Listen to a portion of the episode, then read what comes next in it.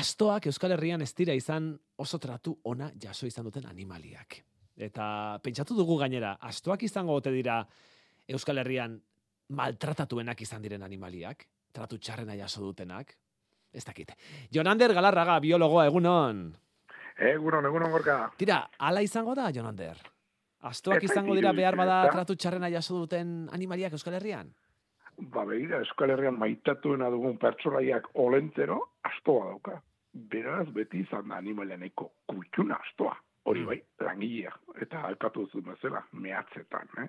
Karga eramaten astoak ez da asko ditu, langi ez da eta bueno, maltrata, bueno, lan egitera behartu izan dugu. Baina nik uste astoak beti izan duela, eta gorka ikuspuntu kutxun hori ez da. Bai, dena den, e, izkuntzari erreparatzen baldin badiogu, euskarari erreparatzen badiogu, hainbat eta hainbat hitz ditugu, e, astoari erreferentzia egiten diotenak, eta gainera ez modu onerako. Bai, nik beti esan dute, astoak Euskal Herrian kulturalki kutxuna izan dela, baina euskarak astoa ez duela ontor tratatu, ez? Astoa ditzea persona bati, eta positiboa. Yes. Asta kio, asta mutila, nire amona zenak esatzen den, ari zarete orain ere astokeritan, ez? Astokeria da, bai.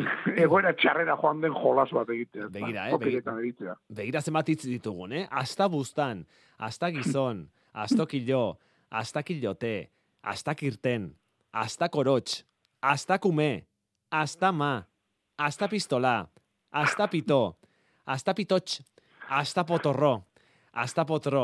hasta putz, hasta tipula, hasta tranca, hasta zakil, hasta belarri handi, hasta pistola, hasta zahar, hasta ziri, Maria Astoko eta bar, eta bar, eta bar, eta bar. Eta denak dira pejoratiboak, denak dira txarrak. Asto gaixuak. Asta tipula, Jesus. Asta tipulare, bai. Kera gari ustuz, eta asta tipulare. Asta bai, tipula, bai, bai. Bueno, hasi barko dugu sortzen, agian astoetan oinarritutako hitzonak, ez? Zerbait horrela positiboa, ez da positiboa. Esateko asko, on asko ditu. Ni guretik, ni altzoko semea izan da, beti bueltan ikusi ditut. Astoak, eta astoak gure oso maitatuak izan dira. Eta zergatik, zergatik izan dira maitatuak astoak. Ondai guzu? Noski, astoak, astoak gurean, a ber, kargalan ikeragarek egin ditu leno etzegoen zea eh, makineria agrikola hori, ez da horren dela, bi belaunaldi. Astoak egiten zuen lan hori dena. Imaginatu astoatek aurrezte zizun karga. Astoa mantenurako ere neko merkiarra, egozar gauza jaten du. Eta astoak espezie bezala ezaugarri berezioa badu, non bera ibiltzeko gaitasuna eremu ezberdinetan oso ona dela. Ez da zaldi bat eta bezala ikusten duguna eremu lauetako korrikalari luze bat bezik eta astoa da eremu malkartxuetako ibiltari bat orduan, ba, esan dugu bezala meategietan, hartzaintza boletara astoak eramaten ziren kargarekin. Beraz, oso oso maitatu eta oso oso erabili izan da gure astoa. Baina badute burugogor fama, Ez, badute buru gogor fama, eta esaten dute astoari buruan sartzen zaionean ez duela mugitu behar, ez dagoela modurik, eta hor, askotan ikusi izan ditugu, astoen jabeak, astoak egurtzen, eta ikusi izan ditugu, akuliatzen eta egurtzen ere bai, ez, mugitu daitezen, eta ez dira mugitzen, eta... Agian arrazoiren bat dute, ez dakit. Astoak bere muga ditu. Be, asto astoaren astoa espezie bezala, astoa espezie bada, hemen jende askori kosta egiten zeta ulertaraztea. Etxeko animaliak ere espeziak dira, espeziak ez dira bakarrik, egaztiak eta anfibioak eta basoko animaliak. Astoa ere espezie bada, ekus, asinus, ekus afrikanus asinus da espezia. Espezia hauek belar jalea dira. Belar jale baten abantaia harrapari bat zer da. Korrik egez egitea, edo osasuntzu zaudela adieraztea. Hau da, astoak gelditu arte, rekorridu hundi egiten du. Naiz da sofritzen egon, naiz da gaizki pasatzen egon, astoak berez ezin du erakutsi ahuldade hori. Zeren harrapariek ikusten dute ahulen dagoen astoa zenen eta honen bila joan gonez. Beraz, hau belar jaletan asko ematen dena da. Hori bai. Disimulatu egiten dute, gaizki baldin badaude noski, ere. Noski, bere abilizia da, bere eraztin belar jaletan hori da.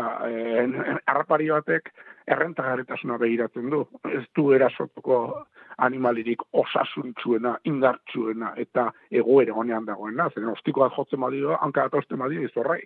Orduan, agulen naren bide joaten da. Beraz, estrategia da, agula izatea ekiditea, erakustea osasuntzu nagoela. Horregatik animaliak etxean erabiltzen ditugun hauek kargarako lan asko egiten dute, baina ez du esan nahi ez daudenik nekatuta eta sufritzen ez daudetenik.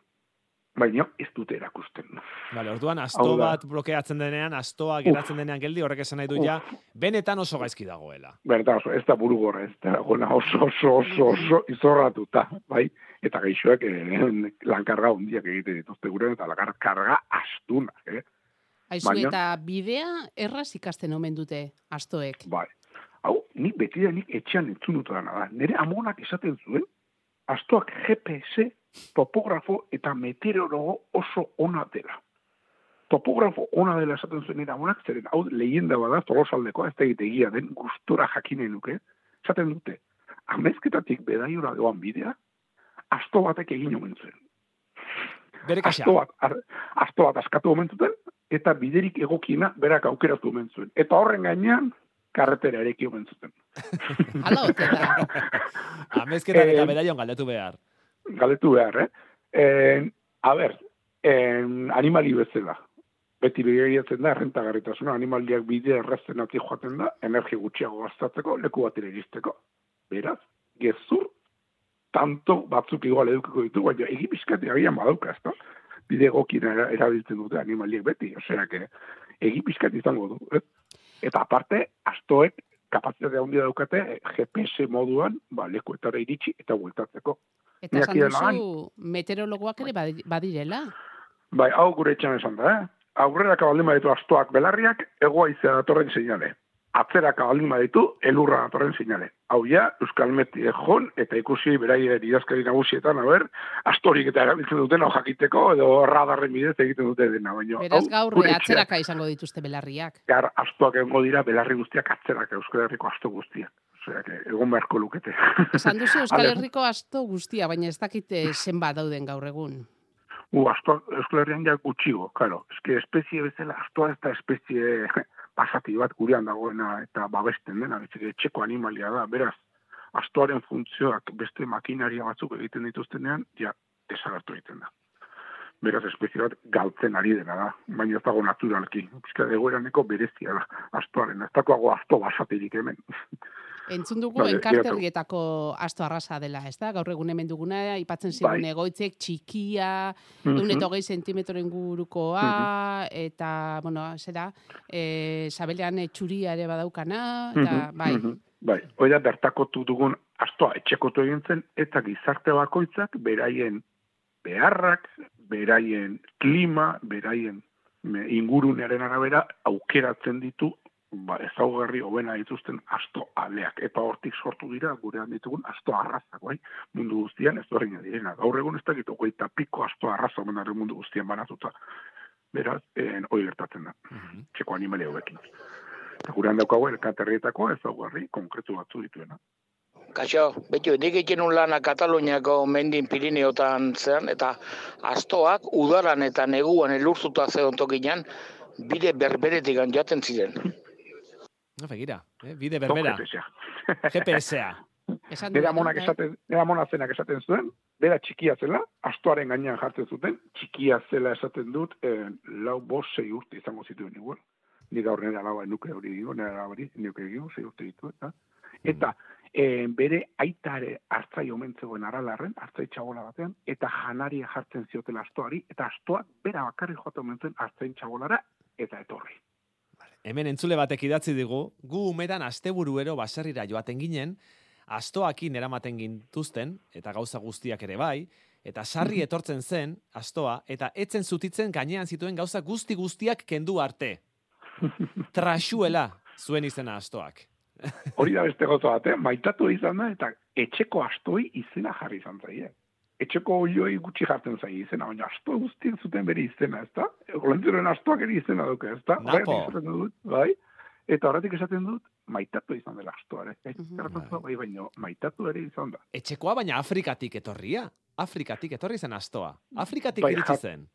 Jatorri afrikarreko afrikara da asto basatia daude gaur egun afrikan eta bueno asialdean badaude baina ematen duenez afrikako bueno kuerno afrikako adarra ditzen zaion alderdi horretan dagoen asto basatien etxekotze ostean sortu zirela astoak. Eta noiz iritsi zen Euskal Herrira Gutxi gara bera. Eta atakin iritzen euskera, ja, hotxe harrapatu jazu.